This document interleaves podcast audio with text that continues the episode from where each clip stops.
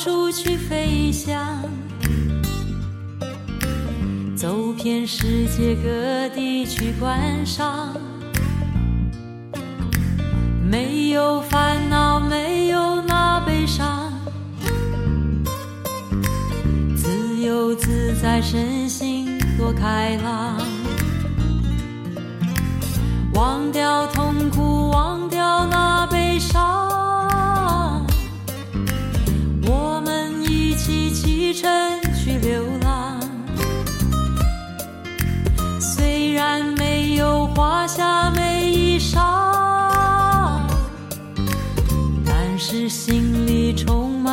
着希望。我们要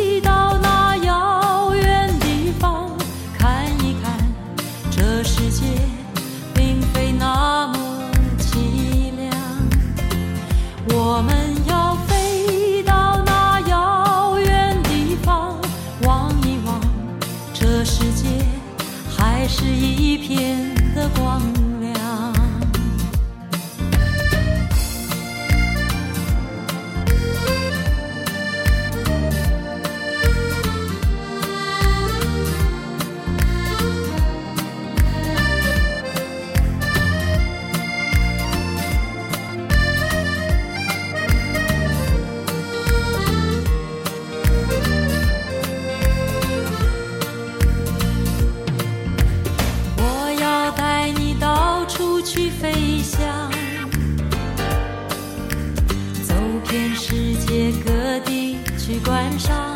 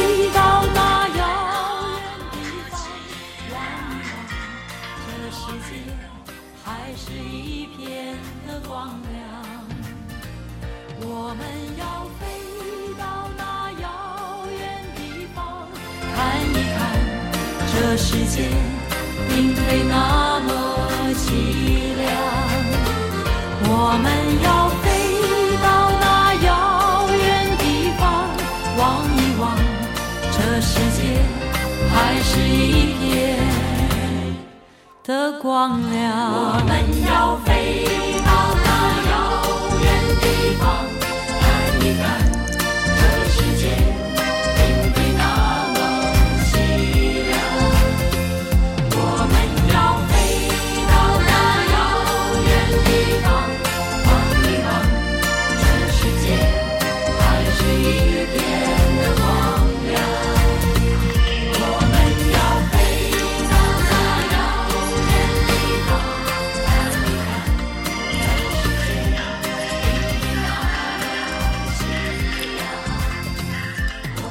hello 大家好。能听到我说话吗？如果能听到的话麻烦屏幕上扣个一。hello 大家好听到我说话吗如果能听到的话麻烦屏幕上扣哎可以。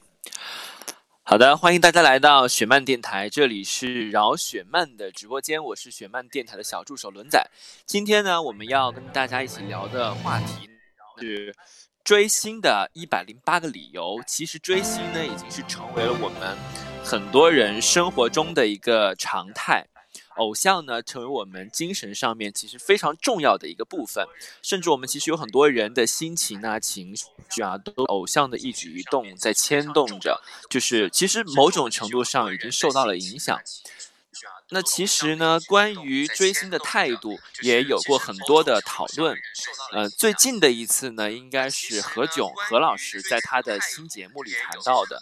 他说，追星的时候啊，明星是一颗星，而你自己呢，应该是你的太阳。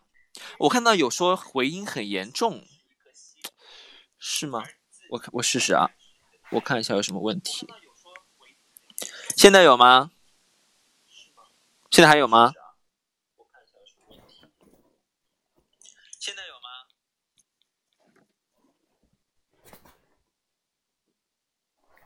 哎，现现在还会有吗？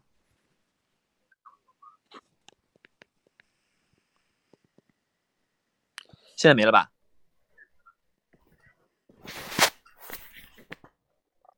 对对对，刚刚刚刚说到，刚刚说什么？刚刚说到就是，其实每个人就是对追星都是有自己的态度的。然后，那其实我们现在有很多关于追星的一个态度的讨论。最近的一次呢，是应该是何炅何老师在他的新节目里面谈到的。他说，追星的时候，你的偶像是一颗星星，而你自己呢是，而你自己应该是你的太阳。其实也是告诉大家，不要盲目的去觉得我自己可以为我的偶像做很多的事情。那偶像其实回馈给回馈给粉丝的应该是作品。粉丝更应该关注的是自己的生活。我们可以把偶像的力量投射到自己的身上，但是不能够因为追星而迷失了自己。那其实我自己呢，也是有过追星的经历的。呃，我其实从很小的时候看赵薇的戏，我就很喜欢她。所以呢，虽然我没有做出过什么很疯狂的举动，但是我也是有为为了见到赵薇做出过一些努力。我记得是我在大学的时候呢，因为在电视台里实习，然后当娱乐记者。那一次呢，正好也是雪漫姐的电影《左耳》。在这个广州的暨南大学做校园路演，然后我拿到了媒体证来到现场，那是我第一次见到赵薇。后来呢，我的领导就知道了我是他的粉丝，所以后来只要有赵薇的活动呢，都会派我过去。呃，后来我也获得了专访他的机会。我记得我当时去专访他的时候非常的紧张，但是我还是要佯装很镇定，毕竟呢，我是我是去做专业的事情的嘛。那总的来说呢，其实这也算是一次非常成功的追星经验吧。但但是。肯定是没有某个人成功的，那这个人呢，其实就是我们的雪曼姐，啊，今天现在我们的雪曼姐呢，也想跟大家聊一聊，每我们关于追星有怎样的故事，或者说你有怎样的关于追星的态度，有怎样的想法，都可以非常踊跃的和我们一起来分享。那接下来呢，我们就请出雪曼姐，雪曼姐在了吗？Hello，Hello，Hello。嗯，各位雪漫直播间的朋友啊，欢迎你们周五晚上周末，好像没有去做别的，然后还能够待在我们的直播间来跟我们一起聊天，其实想想也还蛮不容易的啊。谢谢你们，谢谢你们来到这儿。如果喜欢我们的节目呢，可以把它分享出去，让更多的朋友可以进来。那今天我和伦仔还有我们的嘉宾们会一起来聊一聊追星这一个话题。我原来你还有这样的一个追星经历啊，伦仔，我真的不知道你喜欢赵薇、小燕子。对对对，那那说起来我们很有缘分嘛，我喜欢苏有朋。嗯，你喜欢赵薇？对，真的很有缘分，因为那一次我去的那个活动就是左耳的路演，虽然您没有来，但是就是苏有朋来了。啊，因为我没有流量嘛，所以不用去啊，不要浪费飞机票钱啊。不过。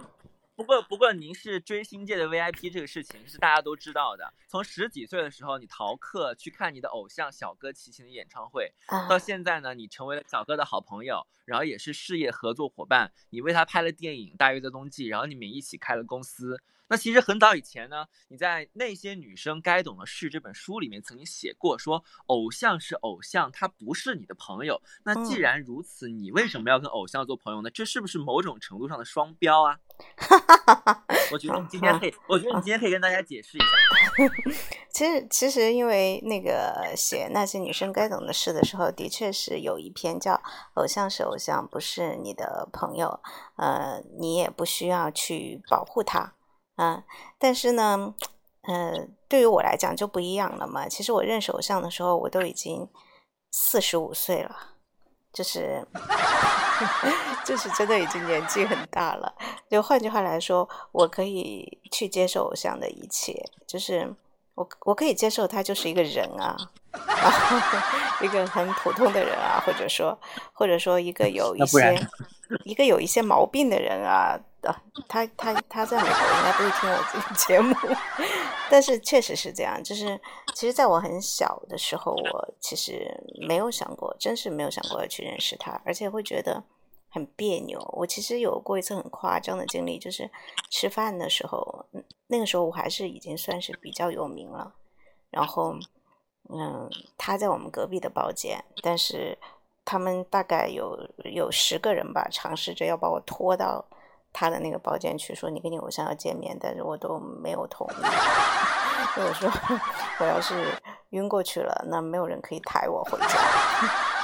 就是还是会很很胆怯，就那时候三十多岁吧，就所以我们第一次见面的时候，他说他会说啊，这个名字我很熟，我说我就很臭皮的说，因为因为我很有名，但其实不是这样，其实因为我有好多的圈内的朋友，那他们跟我的关系特别好，然后每次见到他的时候都会想起来说哦。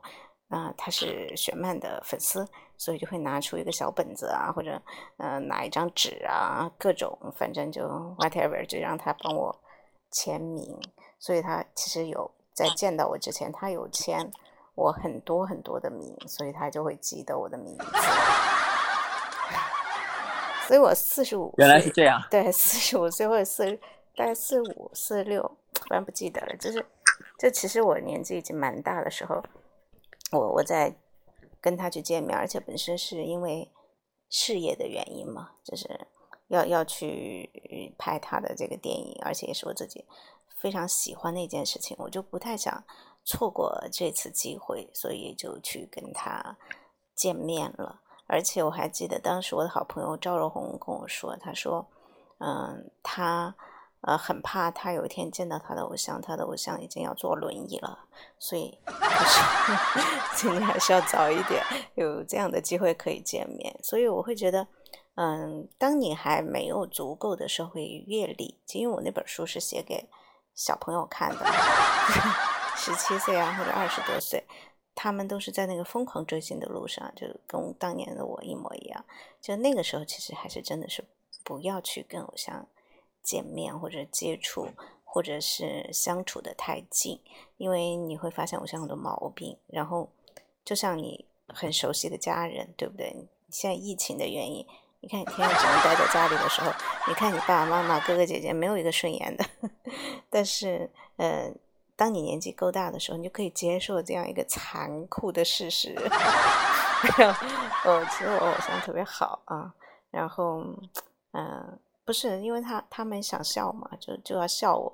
我看有张迷糊想要顺走马尔纯，这是纯纯的粉丝啊！欢迎你来到我们的直播间。好，那那我们刚刚聊到哪里了，文仔？今天不是一个我来我来我来说真心话的节目哎，我们今天要聊追星，对呀，嗯，我是啊，你说你说你说你说小哥嘛？你刚才说小哥。对对啊，我一直在说，但是我我觉得我说我说你刚刚就提到小哥嘛，嗯，你说完了是吧？小哥这部分意见，嗯，我觉得他没有什么，其实除没有什么好说的。你除了是小，你除了是小哥的粉丝，你同时其实也是很多人的 idol，包括我们今天直播间里面，我也看到很多眼熟的朋友们，其实他们也是把你看作他们的偶像的，包括你其实也一肯定有了。你说刚刚我看到，对对，有的举个手给我看一看。你看安然吧，还刚刚我看到有那个小丹，是不是？那明明就是马思马思纯啊，什么马思纯啊，什么欧豪，什么霍建华的粉丝。你看，你看，你看，你看，你看，好多人刷有，你看好多人刷有。好，谢谢，谢谢。那其实同时呢，你还你还挖掘了很多书模嘛？那这些人其实后来也大多成为了明星，包括我们现在都很知道的，呃，林更新呐，王子文啊，吴倩啊，等等等等。啊，吴倩最近是不是很火？对他那个冰糖炖雪梨还挺火的。对，嗯，我其实早就知道有这一天。他之前他之前演那个，嗯，之前演那个什么，呃，那个什么《何以笙箫默》的时候，其实也也挺火的嘛，对吧？嗯，对他其实对还这些人后来也都成了别人的偶像。那其实你你拥有这么多重的身份，你又是粉丝，你又是别人的偶像，你还挖掘了这么多的偶像，那你是怎么来看待追星的呢？你觉得追星应该是应该是怎样的一个态度才是最好的追星的态度呢？嗯，没有呢，就是拼命去追就好。开开玩笑哈，我我是觉得，其实因为这些年，因为也也半只脚踏进了娱乐圈嘛。确实是看到很多追星的小朋友，然后也看到很多明星啊，他们因为追星的产生的就是很多星去追他之后，他所产生的一些烦恼，其实会觉得蛮有趣的。嗯，可以在今天的节目里跟大家分享一下。我觉得大家应该会觉得有趣的话，或者呃想听的话，就记得要举手啊，举手来告诉我。那其实很多的朋友在追星的过程当中，我觉得都会有很多的误区啊。那的确啊，我觉得对于粉丝来讲，头脑发热是正常的。一个头脑不发热的粉丝，他好意思叫自己是粉丝吗？嗯，但是，嗯，又有很多的一些粉丝，他们可能真的是很难去站在自己。呃，偶像的角度来看待追星这个事情。那其实刚刚轮仔有跟大家去分享何炅老师在沟通，呃，就是前两天发了一个微博，说到追星这件事情的时候，其实上了热搜，但其实还是蛮蛮说出了我的一个心声的哈。我就是想说，嗯，我特别想，如果现在我直播间里有那种特别特别，呃，爱自己。偶像的啊，对，疯狂的粉丝，我就想跟大家先提醒一点，就这一点，我希望大家一定一定要记住的，那就是说，你的偶像真的不是弱智。那我见过太多的一些粉丝，他会把自己偶像当成弱智一样。就比如说，有的时候我会跟很多明星一起去路演啊，然后他们的粉丝就会，因为他们的那个 idol 很难接近嘛，但我又不是。什么偶像就很容易看到我，找到我，或者下了飞机也很容易跟我说话，然后他们就会说啊，你让他一定要按时吃饭哦，你让他一定要记得睡觉哦，然后我我我就我就，因为因为我真的会觉得说，嗯，他们的偶像比我要。自理能力要强很多，因为我我是那种自理能力特别差的，可是就没有人来关心我。因为我要是在外面的话，我就不知道吃什么比较好，然后很多 A P P 都不会用。可是他们呢，他们都有助理啊，还有经纪人，而且他们自己一个个都贼精贼精的，他们怎么可能会忘记吃饭、忘记睡觉呢？所以。我会，我当然也明白，就是很多的粉丝是想以这样的一个方式来告诉自己的偶像，他非常的关心他。可是他可能会忽略掉说，其实你对他的这种关心，有的时候会成为他非常非常重的一个压力。那可能会有很多粉丝不理解啊，我都我天天跟你说我爱你，你还会觉得很有压力，是有毛病吗？对吧？那我我你看。我觉得接机啊，或者送机啊，这些我特别都能理解。可我真的特别不能理解的，就是跟着坐飞机，而且他们真很厉害，你知道吗？就是他永远都知道他偶像坐在第几排，然后他就会坐在他的后面，然后目不转睛的就一直盯着他。那那偶像怎么办？他只能戴上眼罩，然后戴上口罩，然后再戴上自己的帽衫的帽子，然后就这样睡一路。但也许他可能没有那么困呢，他也许很想去看看电视啊，看看自己书，或者跟周围的朋友聊聊天。但是有的粉丝就会说：“我没有打扰他，我其实我很懂得啊，他要有自己的空间啊。”可是你想想看，如果你妈妈在你吃饭的时候一直盯着你，你能吃得下去吗？就是哪怕他一句话也不说，对不对？就这种非常无形的那种压力，其实。我我是见过的，我真的见过。就是有一次我跟一个明星出去，然后我们都上了飞机，然后就我就我就看不见他，然后当时就很紧张，我说去哪里了？然后就就发微信也不回，你知道吗？然后一直到我们都已经落地了之后，我才知道说他改了飞机，而且是临时改了飞机，而且是在上飞机的前半个小时临时改了飞机，然后就是为了不要跟他的狂热的粉丝坐在一起，就是不要在自己坐飞机的时候还是有很多那个异样的眼光一直在跟着他。那你想想看，你的偶像累不累？他真太累了，我都觉得，我都替他觉得累。然后其实我有问我说，你会不会觉得很辛苦？然后他就说，真的，真的特别辛苦。我宁愿他们没有那么爱我，会不会觉得 这句话很扎心？我宁愿他们没有那么爱我，真的就会觉得，我当时会觉得哇，幸亏我这辈子没有做过爱豆啊，那我就不用去承担这样的一个非常大的一个压力。那轮在你觉得？你听完是什么感受？其实那种就是，其实那种就是属于私生饭吧。然后，我觉得他也不是我们看到的那种特别夸张的，就比如说又睡到了明星的浴缸里啊，然后又在明星的那个呃呃门口推到了明星浴缸里，那是犯罪了吧？在门口坐着的也有嘛，对不对？有很多很过分的。在门口，在门口，在家门口蹲点的那种，其实现在在我们这个。就是中国娱乐圈的饭圈来说，其实也是很常见的，就是有很多这种呃呃狂热的私生私生粉，然后是扒到了自己偶像的住址，然后就在小区门口去蹲点什么的，其实也是有有这样的偶像，他们其实是有就是没办法了，其实是有站出来抗议过的，但是这个现象我觉得还是只能够慢慢慢慢的去怎么说去进步吧，你想一日一日之间去改变，我觉得是很难的。我觉得还是看人了，毕竟那种，我觉得他已经不能叫做粉丝了，他他其实可能处于精神可能稍微有点毛病，在我看来是这样的。所以，嗯，我刚刚讲的那种，其实他还会有一定的节制和理智，所以说会导致于他的 idol 有的时候不至于不敢，或者说也不想跟他们发特别大的火，就是。你已经干扰到我的生活了，那我临上飞机我还得换一个飞机，你想想看他多么的累。但是关键是这样的一般粉丝，他们会有一个很奇特的一个想法哈，他们就会觉得我很懂你有个人的空间，我很懂我不要骚扰你，那你在前面走，我在后面远远的跟啊，我没有上去啊，我没有一定要拥抱，我没有要尖叫。他们已经有一些应对的办法了，就是说他们可能会在去某个地方之前买好几个航班，然后让你猜不到他到底是想去坐，他到底会做哪一班。反正就是，就是就真的有时候有时候私生粉会会会蹲空的，有时候会。最主要的，我觉得还是明星比较有钱。嗯，但是你想想看。你你花掉的也是 他的钱，对不对？所以那个我还是觉得，我们今天首先讲的就是，如果真的有非常狂热的粉丝在我们直播间收听我们这样的一个节目，如果你真的很爱你的 idol 的话，千万不要让他觉得不舒适。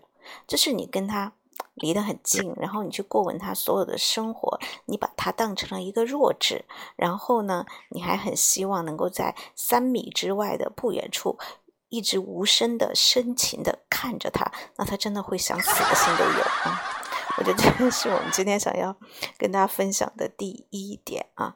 就是还有一个，就是嗯，我想前不久的这个就是肖战的这个事件，也是让也的确是闹得沸沸扬扬，非常大的一件事情。那很多人也都问我到底怎么看？我觉得事情的来龙去脉。我们先不去讲它，但是我觉得有一点哈，就是大家一定真的要相信，就是粉丝的行为，偶像真的是要买单的。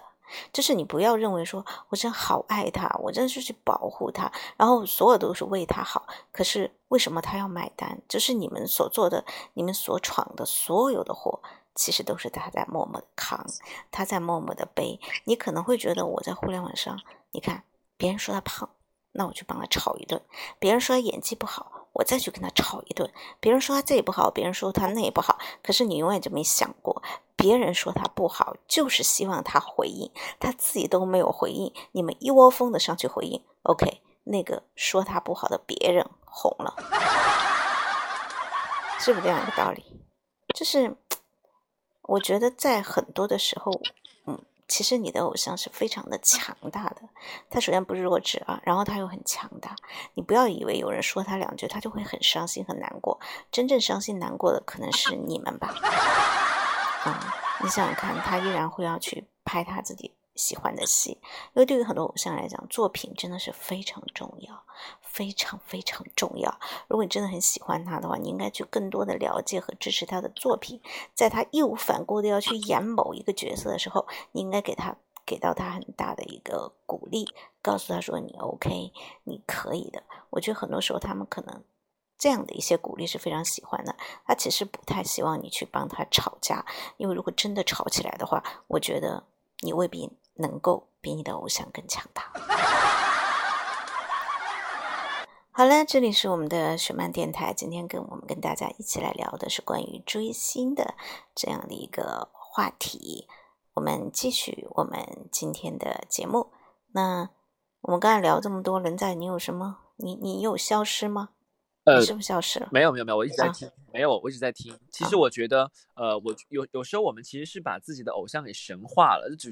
就觉得哇，这个人应该是被捧在神坛上了。他好像，他好像有很多事情，我们俗人会做的事情，他都不会做。可能他，也许他不会，不会，就是他其实也是跟我们一样，也是要一日三餐，也是要上厕所，也是要睡觉，也是要做很多很多事情。其实我们应该去，去意识到，我们的偶像其实他，他其实也是一个，他其实也是一个普通人一样的存在。所以我觉得我们在我们追星的过程中，其实也。一定不能够太过于神化我们的这个，就是我们的这个想追的这个人。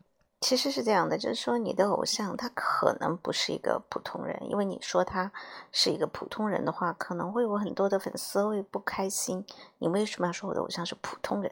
但是有一点，我觉得他也是人。对你一定要认识到，就是他一定是个人，就他是一个人。那一个人他就要吃喝拉撒，就要有喜怒哀乐啊，他并不是神嘛，并不是天天就坐在那个上面，好像我可以没有表情。那其实前不久我看到，不是前不久，就这两天有一个新闻，好像是说宋祖儿有去踢路人一脚，然后喝大了那件事情，你知道吗？我知道那个路人不就是小兰吗？对啊，就是比较巧，就是那个路人刚好是我们的艺人。我觉得他也很惨哦，就是因为其实小兰最近是在一个组里面，那个在，因为他自己学的是导演嘛，他从中戏出来学的是导演，所以他在那个组里面，他这一次。不仅仅是做演员，我记得他进组之前，他还很开心的跟我说，他可以有另外的，就是对自己特长的一个发挥，可以帮忙去做工作人员，就是做一些除了演员之外的一些工作。他其实觉得还蛮开心。对，应该是协助导演做一些做一些事情吧。对对对，然后就就上了热搜，而且。还没有说他是谁，就某人，而且路人。当然，对小兰来讲，她不是很 care 这个，她比较 care 就是说，为什么他明明就是在跟宋祖儿打闹，就是很普通的朋友间，因为在组里我们都知道，天天都是在一起，所以那种关系会比较的，就是。呃，贴一点，那就就所以你们会觉得说哇，他怎么可以喝大了，然后怎么可以去踢路人？我觉得这就是对明星的一种道德上的一个绑架，然后就会觉得你不可以这样，你也不可以那样，是他也一样要放屁、上厕所、拉屎，还是一样会骂粗话，在不开心的时候，我觉得还是会一样跟自己家人吵架，或者跟自己的男女朋友去怼呀。我觉得有的时候看到。粉丝有一些很过激的行为的话，他也会就是很不开心了。所以我觉得把你的偶像当成人吧，他真的是一个人。我觉得这样子你就不会说你有过高的一个期待哈。你说你很希望他走路都会飞吗？他能飞吗？他飞不起来，对不对？你喜欢他就是喝风就会饱吗？那也不可能，他必须也得吃很多很多。啊，减肥的时候他也熬不住，减肥的时候他也很想吃很多很多，他一样要去谈恋爱嘛，对吧？就不管他是多美，不管他是多帅，他总要有自己的一个七情六欲，他总要去喜欢他喜欢的人啊。那你不能说你是偶像，你就不可以去喜欢谁？你喜欢谁的话，那我你像鹿晗，他一公布，那所有人都在骂关晓彤，凭什么要骂我们关晓彤？我们关晓彤也很不容易啊，对不对？所以我会觉得，我我还蛮欣赏鹿晗的，真的，我是觉得他挺爷们儿的。就是我喜欢一个女生，我就告诉所有的人，然后我喜欢她。那至于我的流量啊，或者啊代言啊，这些都没有那么 care，因为归根到底，我还要回到我现实生活当中，我要去踏踏实实的生活，对不对？那有人说小童长得好看，是啊，我也觉得她长得很好看。好，这里是雪漫电台。我们今天跟大家一起来聊的就是那些追星的时候，我们的嗯，可能要注意的很多事情。嗯，那直播间也肯定会有很多的一些追星的朋友，那待会儿也可以跟我们一起来分享哈。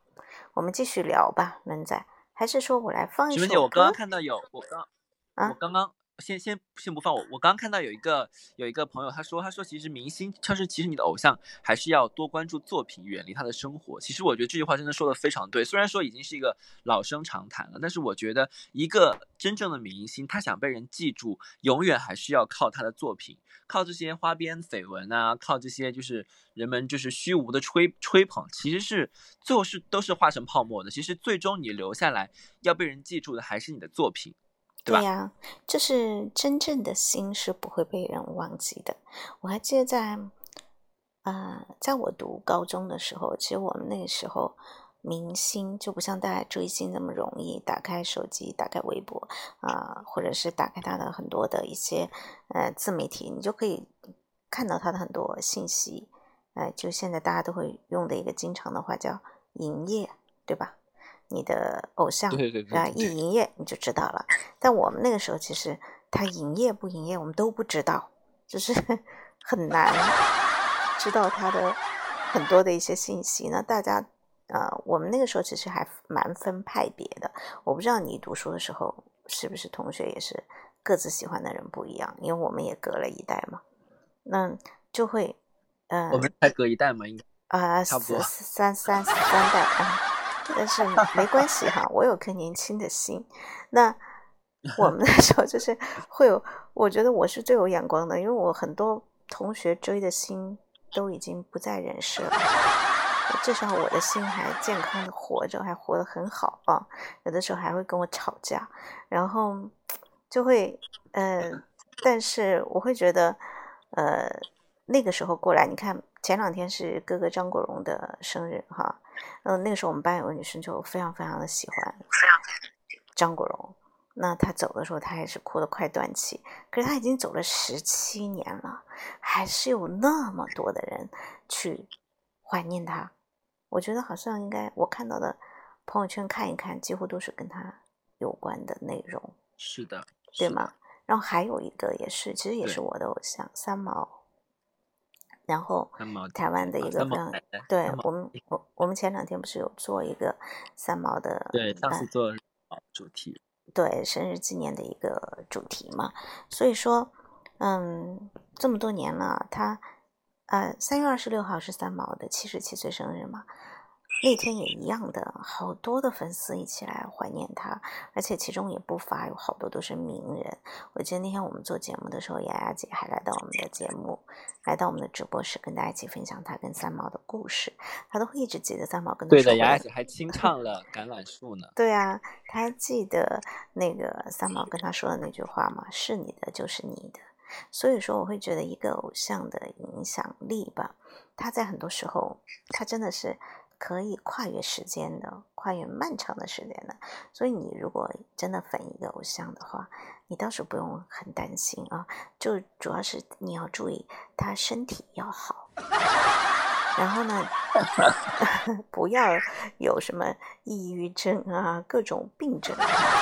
当然，如果你不跟在他飞机后面，一直目不转睛的盯着他，我估计他得抑郁症的可能性也会比较小一点。然后另外一个呢，就是。我觉得你要看看他是否真的值得你去爱，不仅仅是因为他长得帅。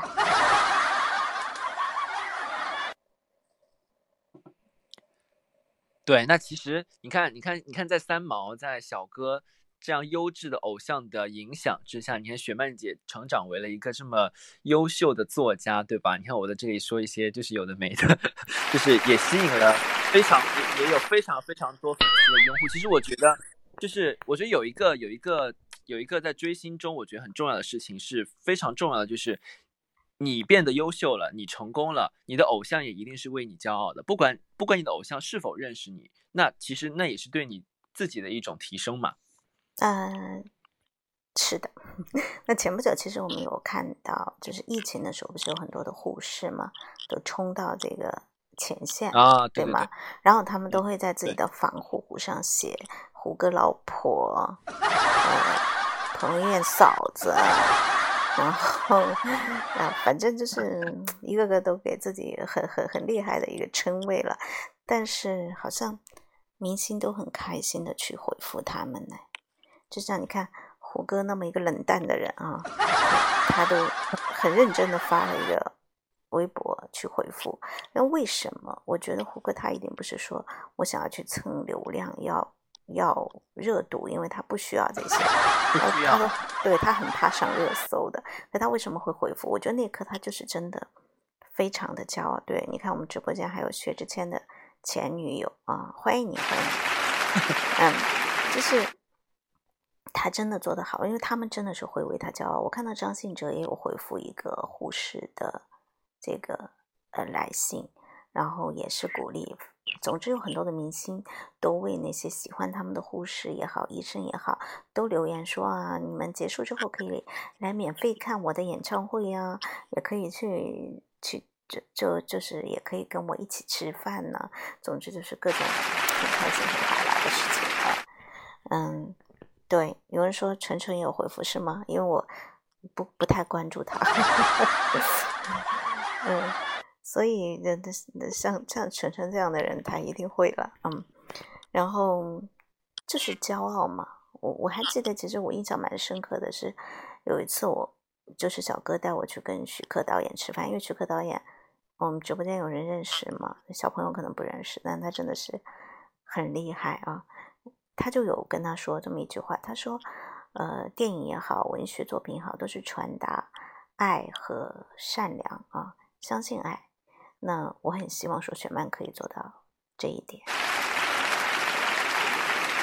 其实当时我我特别的骄傲，我就觉得说他很希望我可以去做到这一点，那就很开心。我觉得。”有大部分的一些粉丝，如果你的偶像跟你说，我相信你可以做到某一点，一定可以做得很棒，那我觉得他们应该会更加的加油和努力，希望自己可以变成那个最好的自己。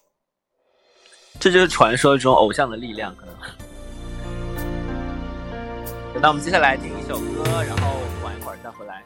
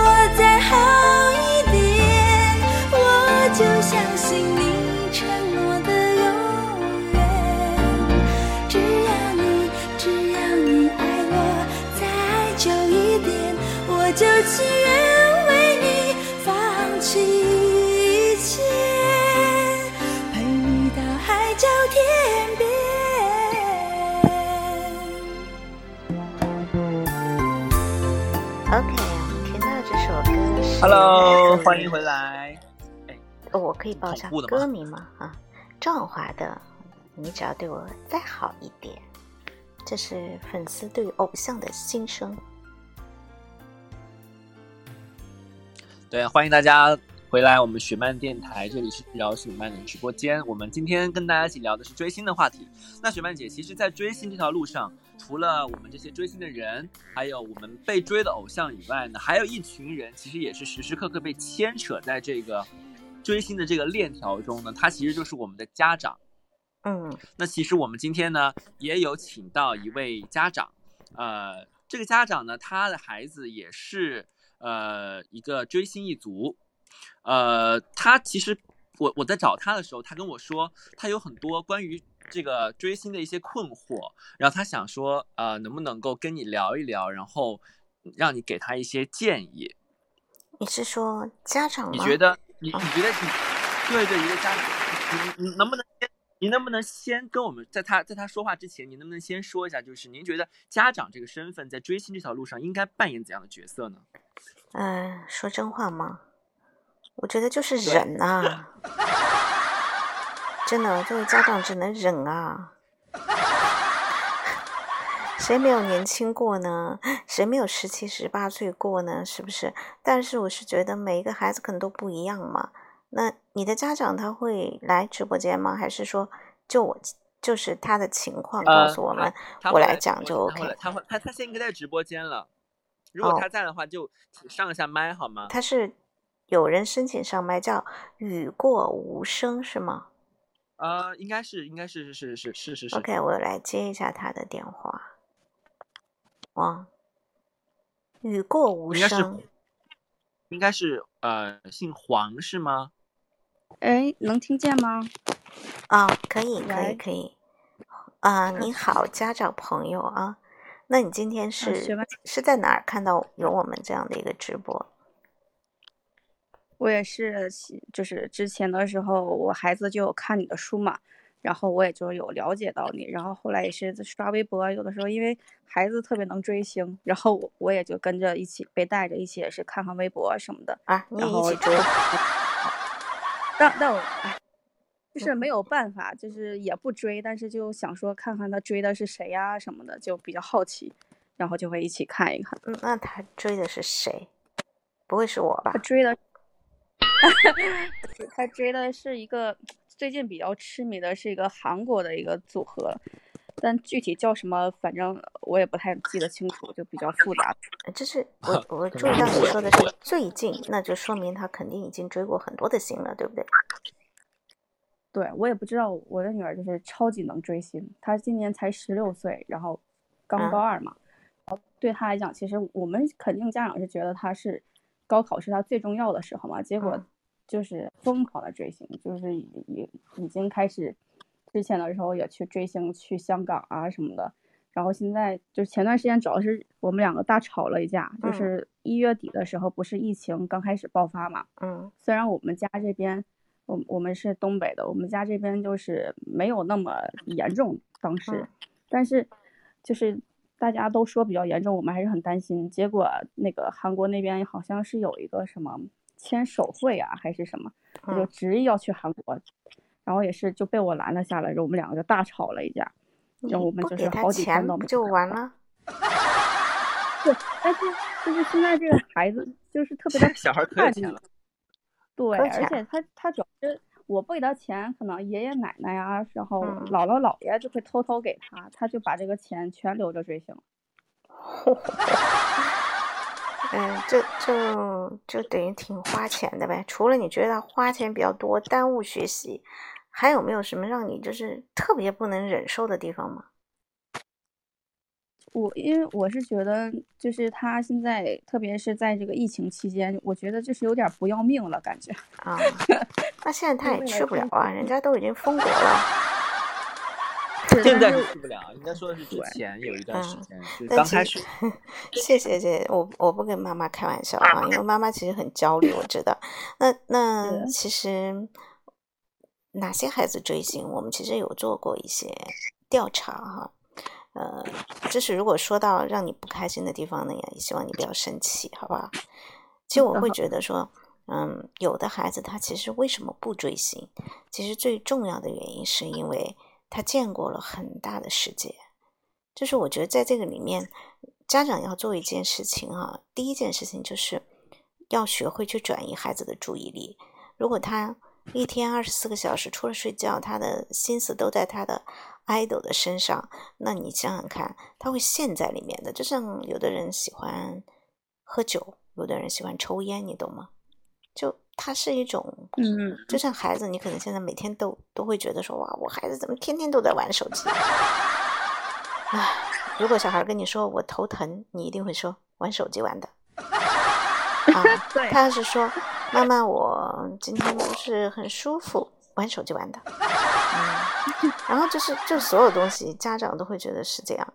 那所以，其实作为家长，特别是孩子还比较小，还可以引导的时候，从十二岁开始，哈，呃，你你可能就是要学会去转移他的更多的注意力。其实，嗯，比如说我们举个例子，你让他多看看书，那可能你会说，我孩子根本不就不喜欢看书，我我给他书了，他不爱看，你给他什么？红楼梦啊，三国演义啊，然后钢铁是怎么炼成的？他他没有办法，就是你你要给他很多很多的选择，知道吗？就是或者说他不喜欢看书，那他喜欢锻炼吗？你孩子有其他的爱好吗？比如说你会觉得他嗯，算是比较喜欢跳舞吧，就是会模仿他喜欢的这些男孩们跳舞啊什么。跳的怎么样？抖音上有没有号？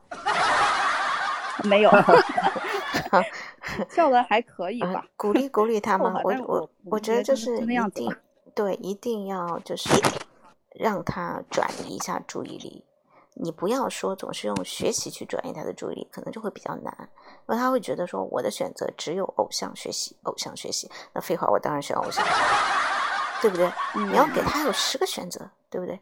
做偶像，你可以跳舞，那你可以看书，然后我可以带你出去旅行啊，你可以去看电影，然后你今天可以去打网球，可以去打篮球。总之，我觉得你总能找到很多他其他的感兴趣的事情。那先把他注意给他尽量的，就是不要二十四个小时都在偶像和学习之间徘徊啊，这是第一点。我觉得相信你一定可以做到。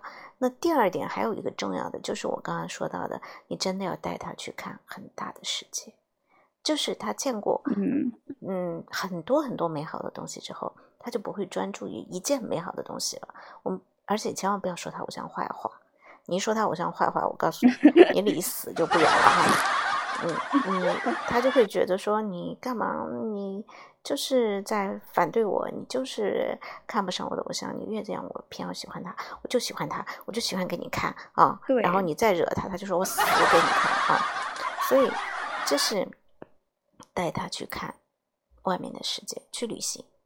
嗯，我我见过很多就是孩子，他去过外面的世界，他。知道外面世界是什么样，然后他见过好多人，那这些人可能是穷人，可能是有钱人，可能是善良的人，可能是很恶的人。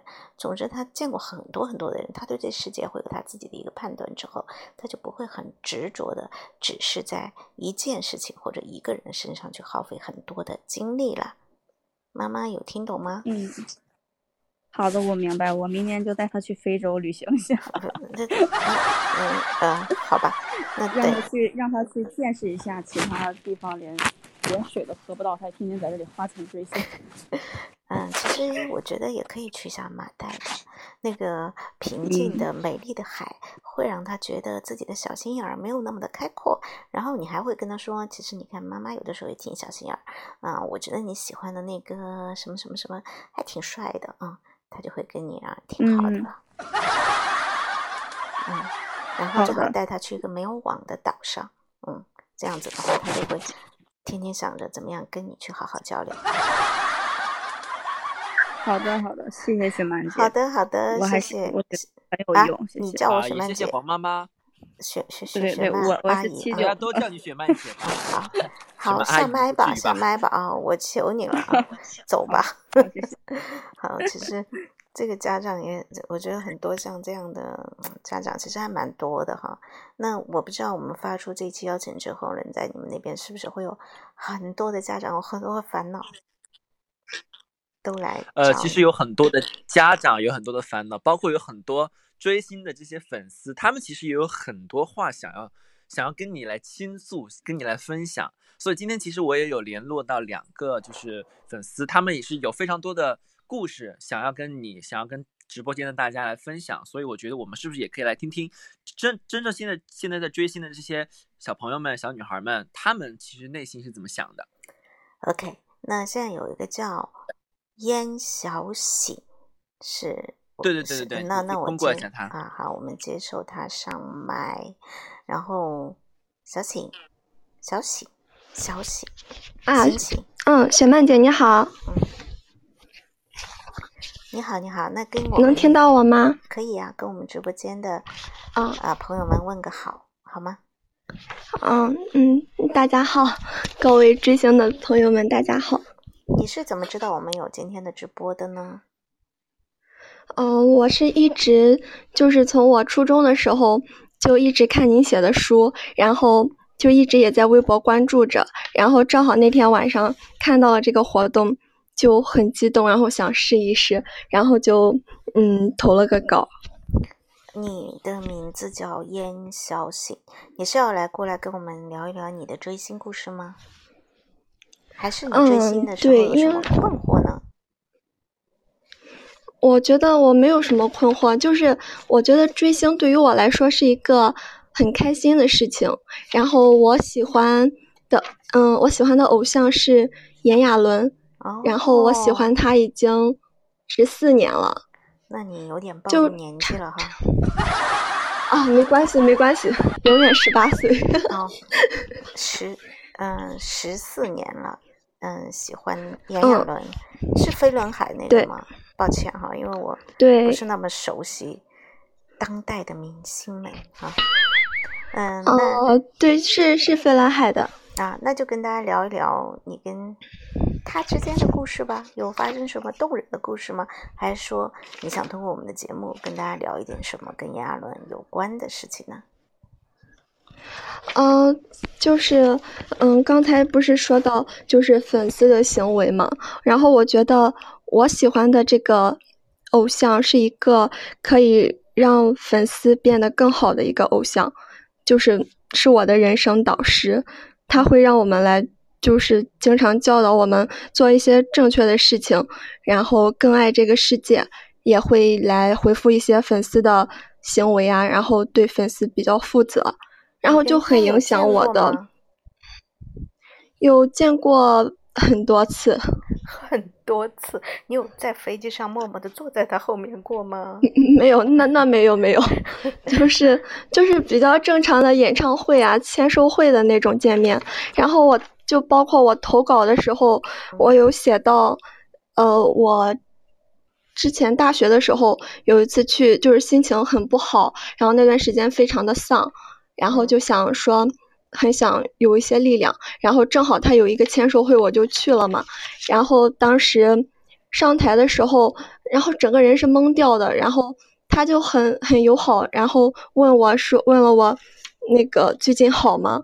我当时就直接跟他说：“最近很不好。”然后这个时候我给我签的名字已经写完了，然后那个那工作人员就说：“嗯，你可以下去了，下一个。”然后他就说：“你等一下。”然后就没有让我下去，他就问我说：“因为什么事情呢？”然后我就跟他说：“我说最近很不好，一各种的不顺心。”他就就是他当时皱着眉头，然后就跟我说：“那你要加油呀，我们一起加油。”然后就相信你可以渡过去什么的。然后我当时就是看见他的那种眼神，我就觉得受了很大的鼓励，觉得可能会有一个。嗯，就是你的力量，它会在那里，嗯，让你对这个生活有一些正正能量的引导吧。所以从那个之后，我就一直在默默的努力的那种。然后包括我上一次去见他的时候，我就可以笑着跟他说我又来了。然后他也跟我说好久不见。就是我觉得爱都是双箭头的吧，可能他不一定知道，但是他一直。就是会给你力量。哦，那看来是从你的偶像身上得到很多力量，所以说变成了现在的严小喜。那在你追星的过程当中，或者说还有很多人跟你一起在追这个炎亚纶的过程当中，有没有什么是你觉得说，其实你还蛮不喜欢或者不能接受的呢？嗯，就是比如说，像刚才雪曼姐说的根基啊，还有就是。嗯，在一些机场容易会造成混乱。我觉得粉丝要有一个，嗯，他为你负责了，你也要你也要去选择对他负责。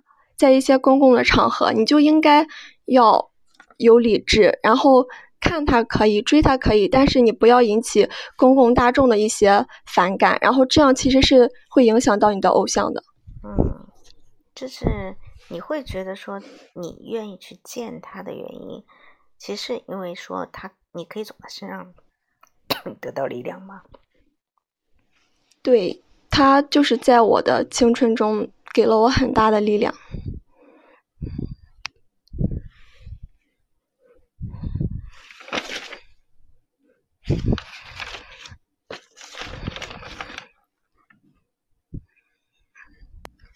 哎，炎亚纶最近有上一些节目，是不是？对他最近。有一个活动是叫“一言一行”，他是作为一个发起人，然后是我们中国第一档志愿者综艺，就是零片酬的参与，然后来让大家来重新审视人与自然的关系，就是一件我觉得很正能量，然后让我们更爱这个世界的一个东西，我觉得非常的棒。所以就是他他的一言一行，其实还是给了你很多的，给了你很多的这种就是力量，对不对？对，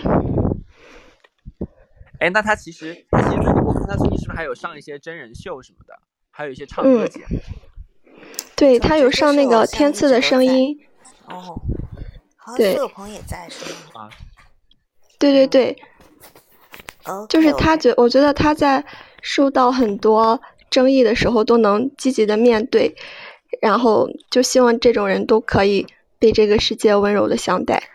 啊，所以说小喜应该算是一个非常幸运的粉丝啊，从偶像身上得到的就是力量和正能量，那就坚持加油喽！希望你有一天比他还要更加的有名，也会有很多的一些 粉丝跟随着你啊！好，谢谢你参与我们今天的节目，谢谢你，谢谢你，拜拜。嗯，好，雪曼姐，拜拜，拜拜。雪曼姐应该还有一个粉丝，他也在申请上麦，你看到没有？他叫百思不得其解，百思不得其意。啊，对对对，Hello，那我我们得猜一下他的偶像是谁？你看，刚才那个姓严嘛，他的偶像就是炎亚纶，百思不得其意。那偶像是司马懿，可能是，可能是一个古人。那请他来跟大家自我介绍一下吧，啊。那个我没有那种说追星追到一定的境界，就是什么都要用爱豆的那种，然后所以说我这个名字是跟我的偶像没有关系的。嗯，然后先跟大家问个好，跟雪曼姐问好，我也是你的粉丝，有出息，有出息，果然是看饶雪漫的书长大的，就是不一样啊，都不跟偶像有一个名字。那你的偶像到底是谁？嗯，就是我的偶像，其实是我从去年中旬开始粉的，是王一博。然后我特别早的时候，在我很小很小的时候是追过权志龙的，并且我现在一直还是对他挺欣赏的一个态度。但是我追星跟别人好像有些不一样，就是。呃，有一些比较佛系。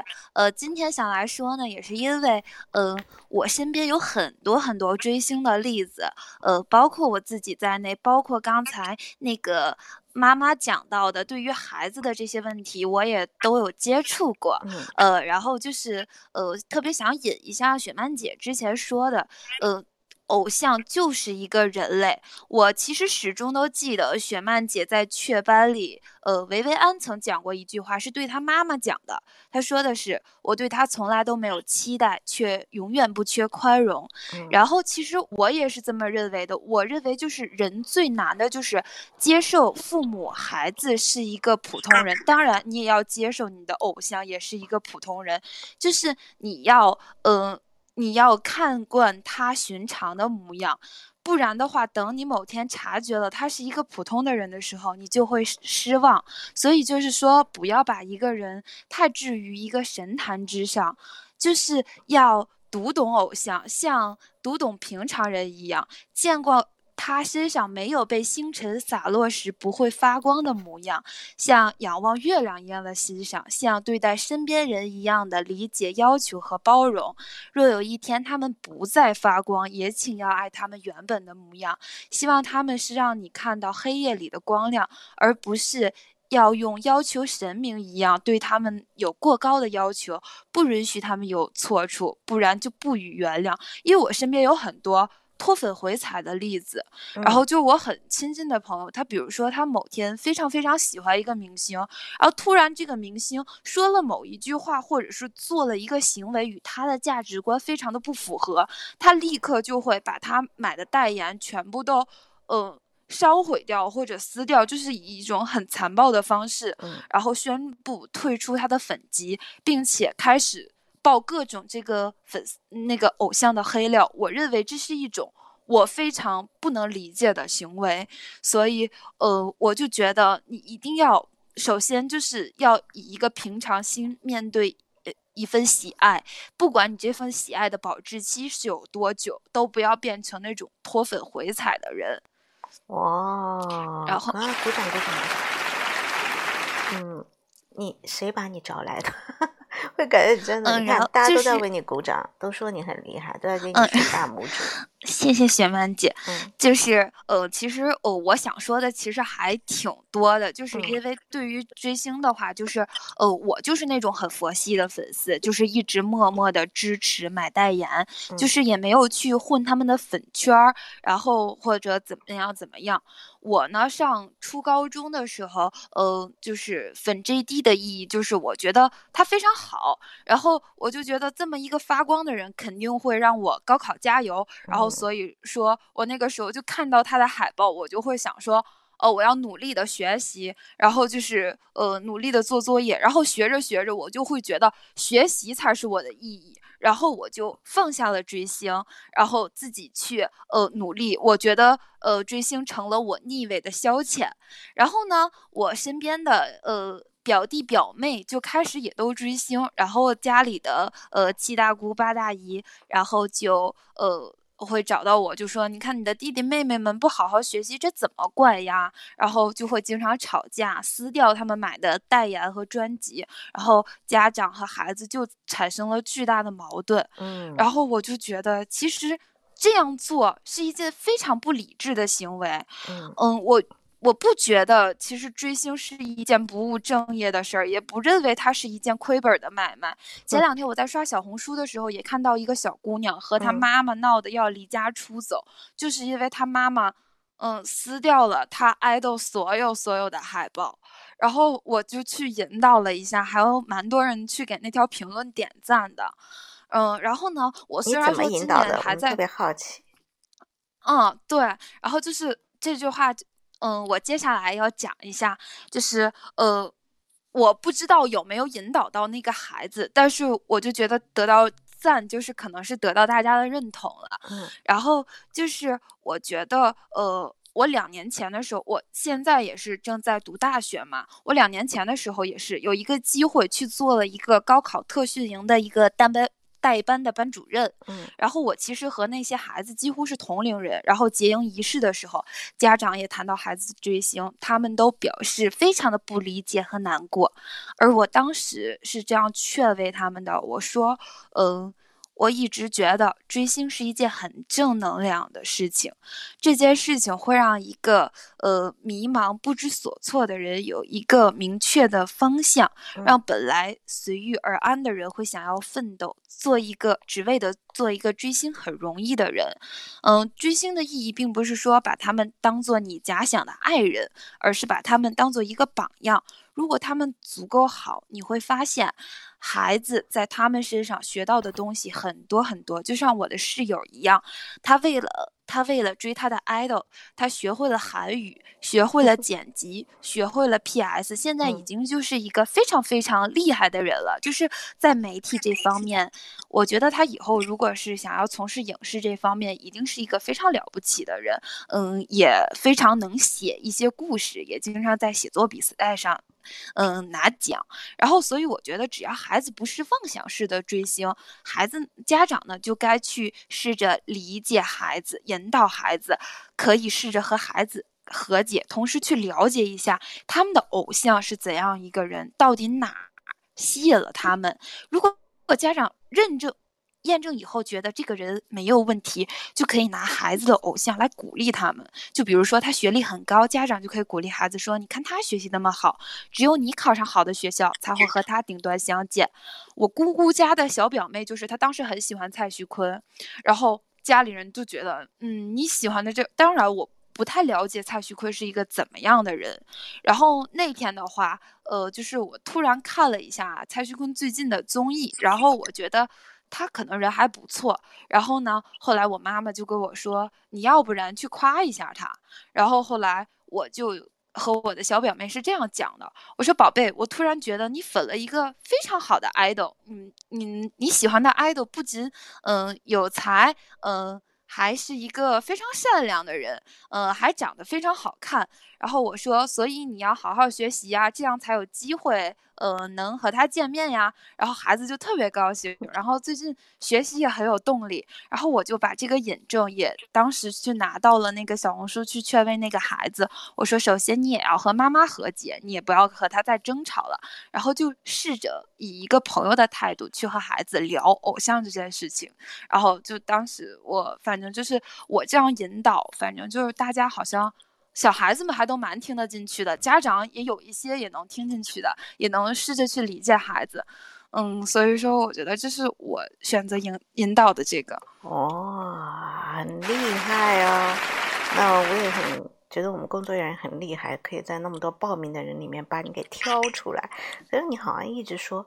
你还有一个粉丝是王一博，可是呃，一个偶像是王一博，可是你好像都没有提到他哎。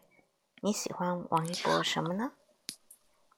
嗯，就是我喜欢他，就是因为呃，他是一个非常非常耿直的人，就是也是因为就是当时我喜欢他的时候，我自己正在一段嗯，反正就特别迷失自我，每天除了玩乐，就是已经。不会干别的了，然后所以说，呃，我在那个时候发现他是一个学什么都很厉害。就比如说，呃，他去学，他本来不会滑板，然后他为了上那个《极限青春》那个节目，他就一直在玩那个滑板，玩到了一个非常好的境界。然后他明明就是以前不能跳舞，他因为得到了，嗯，得得了一个病，然后。嗯，他还是坚持，一直坚持着他的喜爱，所以然后我就觉得，呃，他非常的打动我，而且在娱乐圈里也是一个难得真实的人，所以我就因为他这个样子，然后我就自己抛开了玩乐的心情。就去天天泡图书馆，考了经纪人资格证，然后努力的学习英语，然后也在努力的学习一些就是这个呃相关的一些东西，想要以后呃做一个就是，也不是说就是说嗯能够在这一行里，就是娱乐圈这一行业里，就是说谋。谋得一个职位，然后像雪曼姐跟那个小哥一样，有机会合作到这样子，所以这就是他给我的一个正能量。哇，很厉害！我会告诉王一博的啊，有一个叫百思不得其意的女孩，都已经为他考了经纪人证了。希望他现在的经纪人好好工作，不然很快就会容易被取代了。一博应该会很感动吧？一定会的啊！但他其实私底下是蛮羞涩的，我没有见过他，我就感觉他特别羞涩。嗯，那谢谢谢谢谢谢百思不得其。其实他在发言的时候，好多人都一直说啊，好棒啊，然后很会讲啊，是老师吗？是心理咨询师吗？我觉得这些都是他偶像带给他的力量，让他变成了一个现在的很棒的他。那我相信，啊。再过十年或者二十年，他会是一个更加了不起的自己。那么，谢谢你来到我们的节目当中，谢谢你好吗？谢谢。好，谢谢大家，谢谢雪曼姐。哦，谢谢谢谢，再次感谢感谢感谢，欢送哈。那其实轮仔，我今天会觉得我们的节目虽然今天在直播间的人啊，没有像我们往常一样有那么那么的多，但是我还是很感谢大家都很安心的很。很认真的在听我们聊这样一个话题。其实每个人的一生当中都可能会有自己的偶像，都可能会粉过你，或者粉过我，或者粉过他。那其实我是觉得追星这个过程，可能对于很多年轻人来讲，哈，嗯，它可能是一个必须的一个过程吧。就哪怕即便是孤傲如轮仔，他也喜欢过赵薇 啊，所以。什么叫孤傲如人在？对，孤傲如雪漫，他也喜欢过齐秦啊。当然，也有人说不喜欢追星，对，不喜欢追星是因为你可能自己就是一颗星星，或者说你还没有遇到真正可以让你会觉得哇，我真好崇拜他的人。当然，还有一个可能性就是你是不是有有一点点性格冷淡？然后不管怎么样，我觉得。对，去喜欢一个人、欣赏一个人，不见得非要是去崇拜一个人吧。那我觉得都是一件很开心的事。口一直说他追马思纯啊，马思纯最近怎么样？我都不知道哎。前两天好像有跟他聊天，因为我做梦梦见他嫁人了，我就很担心，我赶紧问他有没有嫁人。我说你最起码等我回去之后再闪婚好不好？他说放心姐，我一定会等到你回来的。那还有那个呃，这么多的朋友，我相信你们也一定还会有很多东西想要跟我们一起分享。那我们这期节目也会把它合成，一会儿会上传，大家也可以到下面去继续的留言。嗯，那嗯呃，轮仔还有什么要跟大家沟通？就没有没有，那今天其实分享也差不多到这里了。非常谢谢雪曼姐跟我们聊了这么多宝贵的经验。那也谢谢来到直播间分享的每一个朋友，也希望今天的直播呢，可以给到大家一点点的启发。就是偶像它是光，但是我们自己也要努力成为一个发光体，用从偶像身上吸取到的这些能量，让自己也获得成长。那我们在下周五的同一时间呢，也是九点钟，也会在雪曼姐的直播间，我们会有另外一个话题的直播。所以呃，请大家在下周的同一时间一样来到我们的直播间，和我们一起来聊天哦。好，我们在今天节目的最后也感谢所有跟我们一起收听了我们本期节目的朋友们，也希望下周五的时候我们会有机会继续在空中跟大家相见啊。那送出一首歌，这首歌可能是粉丝最不想点播给自己偶像的歌，歌名叫做《我爱你最好只到这里》。不管怎么样，都希望大家追星路上一路畅通，最后成为最好的自己。雪漫电台，谢谢轮仔，我们下周再见，拜拜。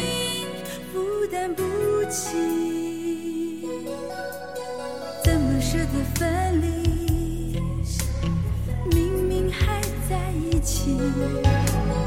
不要说我孩子气，不懂珍惜。我是真的爱你，所以想离开你，只想让